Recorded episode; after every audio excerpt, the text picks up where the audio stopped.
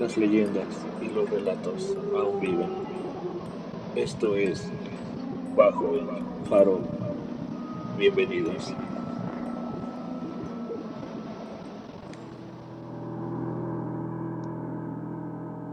Hola, muy buenas noches. Les habla Iván Aguirre, creador de este nuevo podcast llamado Bajo el Farol, en el cual estaré hablando sobre leyendas mexicanas, cuentos y relatos paranormales. Esta idea surgió ya que la mayor parte de mi infancia viví en un pueblo del Estado de México llamado Jaltepec. En este lugar me contaron algunas leyendas y muchos relatos del tipo paranormal. Ya con el paso del tiempo fui adquiriendo un gusto por el tema y experimentando algunos hechos de este tipo. De igual manera escuchando algunos relatos de familiares y amigos. Y bien, este formato de podcast será de manera quincenal, donde igual recibiremos sus relatos, historias o leyendas de cualquier parte de México. De igual manera los invito a darle like a la página de Facebook bajo el farol 2 podcast, donde estaré subiendo contenido adicional y algunos cuentos y relatos de mi autoría.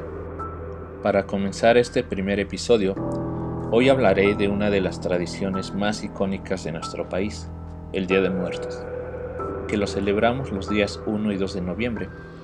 Contaré brevemente sobre el origen de esta celebración y cómo se mezcló con las costumbres europeas, así como mencionaré los lugares más icónicos de México donde se celebra el Día de Muertos.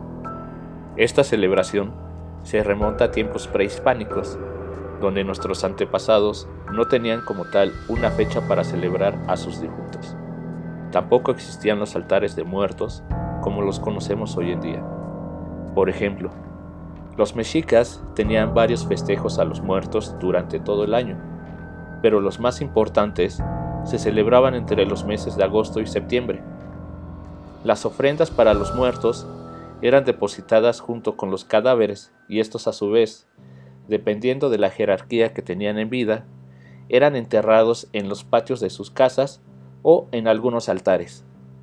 La celebración de Día de Muertos, tal y como la conocemos hoy en día, empezó después de la conquista de los españoles, los cuales vieron ciertas coincidencias en las fechas, donde ellos el 1 de noviembre celebraban a todos santos, es decir, recordaban a todos sus santos y mártires que murieron defendiendo la fe católica, y al siguiente día celebraban a todos los difuntos, en especial a los que morían por enfermedades y pandemias que azotaron Europa en esa época.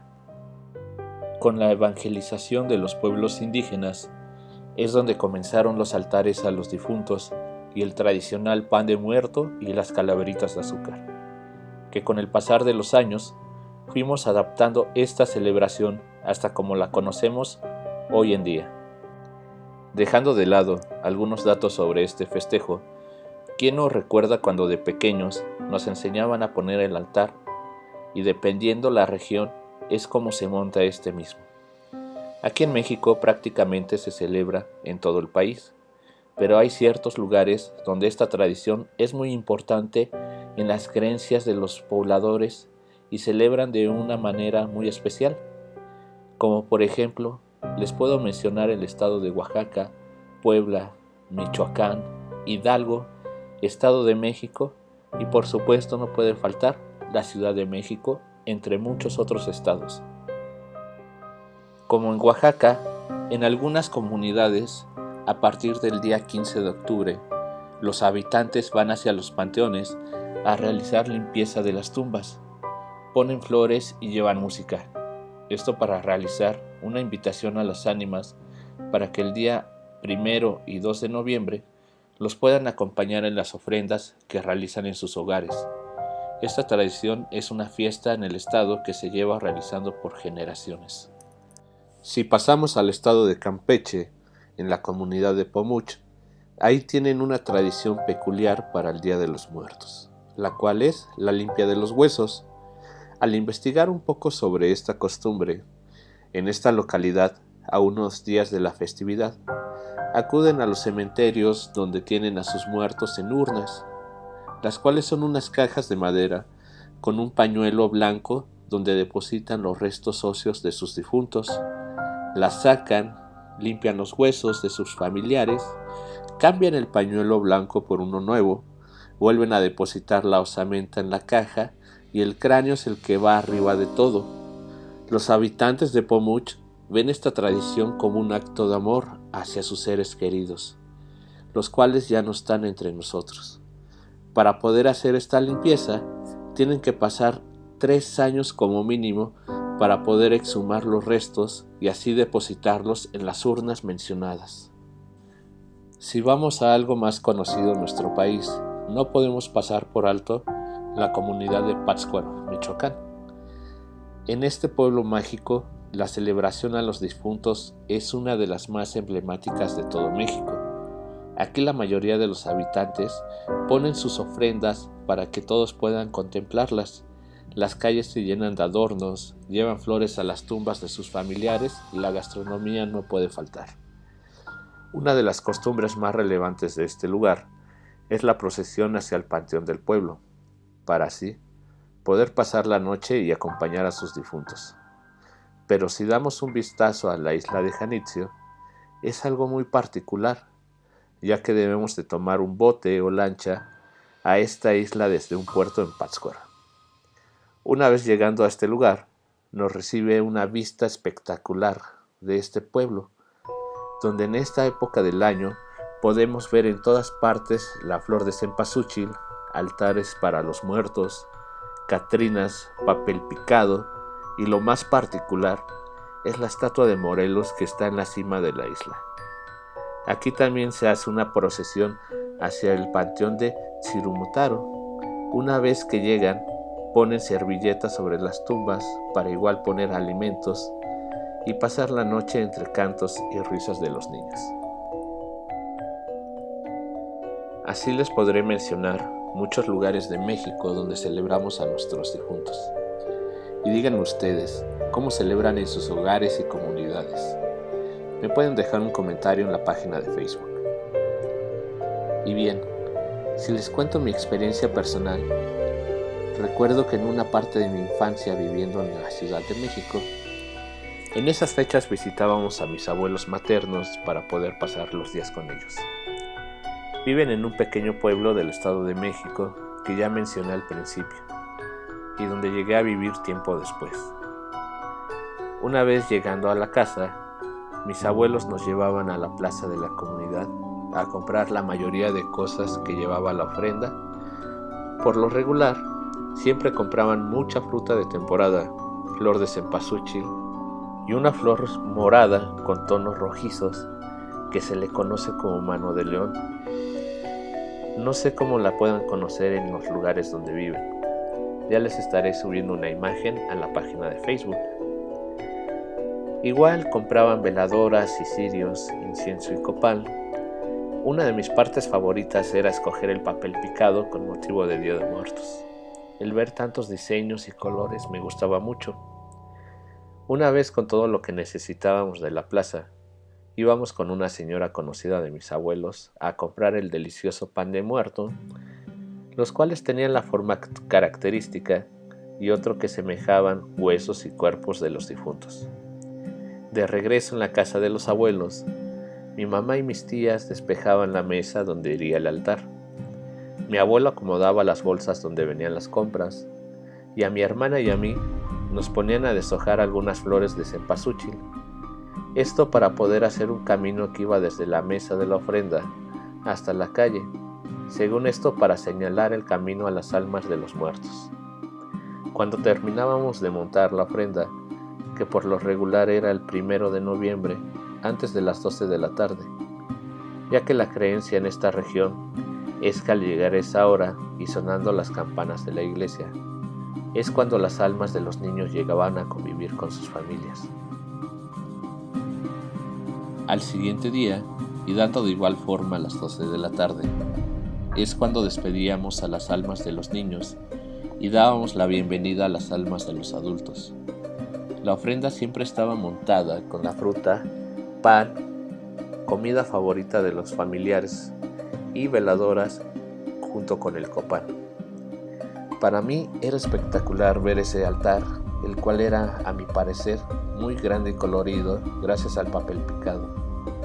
Ya una vez llegado el 3 de noviembre y después del repicar de las campanas de la iglesia, desmontábamos el altar y guardábamos algunas cosas y es que ese mismo día, pero al llegar la tarde o noche, los niños nos salíamos a la calle e ir a las casas vecinas a pedir la típica calaverita. Para los que no conocen lo que es esta tradición, aquí en México se acostumbra que los niños salgan a la calle en compañía de un adulto e ir de casa en casa pidiendo dulces, fruta o pan de muerto. Esto es muy semejante al dulce o truco que se acostumbra en otros países como en Estados Unidos o en la frontera de México con este país. Esta pequeña anécdota que les acabo de contar fue de cómo me empezó a gustar mucho esta festividad en la cual podemos recordar a esos seres queridos que ya no se encuentran con nosotros. Y creo que es algo similar por la que nos gusta la mayoría.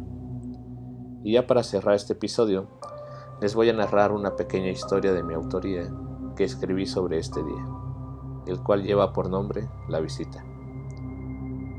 Los espero en el siguiente episodio con un nuevo tema y esperando sus comentarios y o sugerencias en la página de Facebook. Me despido por hoy de ustedes y los dejo con la siguiente historia que espero sea de su agrado. En esta historia contaremos un relato sobre un pequeño pueblo en el estado de Puebla. Esta comunidad de nombre Jicotepec, en el cual sus tradiciones son muy antiguas, como la de Día de Muertos. Aquí habita una pequeña familia, conformada por tres Joaquín y Marta estaban casados desde hace diez años y su pequeña hija Lucila nació dos años después y al día de hoy ya cuenta con ocho años de edad. Ya se acerca el 31 de octubre y los tres integrantes de esta familia empezaron con los preparativos para la ofrenda de Día de Muertos. Iniciaron por ir de compras al tianguis de la localidad para poder adquirir todo lo necesario para la mesa, como pan de muerto, veladoras, papel picado, copal, etc. Lucila, a su corta edad, ya tenía conocimiento sobre la tradición de Día de Muertos y por lo tanto le gustaba festejar ese día y recordar a su abuelo que había fallecido hacía tres años. Pero aún así desconocía ciertas cosas sobre esa celebración, por lo cual le preguntó a su mamá. Ma, ¿es cierto que las almas de los difuntos nos visitan estos días? Claro que sí, hija. El 1 y 2 de noviembre es cuando nuestros seres queridos vienen desde el más allá a visitarnos. Por eso nosotros tenemos que poner una ofrenda en su honor. ¿Y qué vamos a poner este año en la ofrenda? Vamos a poner lo que más les gustaba a los difuntos, su comida y bebidas favoritas, el pan de muerto, flores de cempasúchil, copal y demás cosas. Cuando Lucila escuchó lo que van a poner en el altar, se entusiasmó mucho y ayudó en todo lo que le pedía su mamá. Al terminar, quedó asombrada por la decoración de la ofrenda de este año, por los colores y olores que emanaban de dicho altar. Ese día transcurrió de lo más normal. Tal como el año pasado, la familia fue a misa regresaron a casa para la hora de la comida y para terminar el día rezaron frente a la mesa de la ofrenda y se dispusieron a dormir para empezar temprano las labores de la celebración del siguiente día. Ya era 2 de noviembre.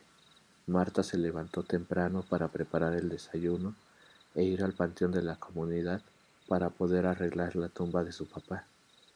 Cuando Lucila despertó, se dirigió hacia la cocina donde la esperaban con el desayuno en la mesa. Entusiasmada, escuchó en boca de sus padres lo que harían en el transcurso del día. Los tres fueron primero a misa de Día de Muertos, donde la mayoría de esta comunidad se daban cita para después dirigirse al camposanto y pasar el día con sus familiares que ya no se encuentran en esta tierra. El día y la tarde transcurrieron entre recuerdos, felicidad y lágrimas al recordar a aquellas personas a las cuales les dedicaban las ofrendas de muertos. Lucila y sus papás se encontraban en la tumba de su abuelo materno. Aunque fue poco el tiempo que la pequeña convivió con su abuelo, lo recordaba con gran cariño. El campo santo se encontraba con una vista espectacular. Los colores de las flores, las luces de veladoras y el aroma del copal. Ya entrada la noche, la mayoría de la gente que se encontraba en dicho lugar empezaron a preparar la cena y café, para así poder pasar la noche acompañando el alma de sus familiares. Algo distinto fue para Lucila, ya que por su corta edad el cansancio la venció, y Joaquín solo esperó a que llegara su suegra para poder irse a su casa con su hija, y Marta no se quedara sola. Una vez que llegó la señora, le dio un beso de despedida a su nieta, y la cargaron para llevarla a su casa. Una vez que Joaquín llegó, acostó a su hija en su cama y se acomodó en la sala para poder descansar un momento y más tarde poder regresar con su esposa.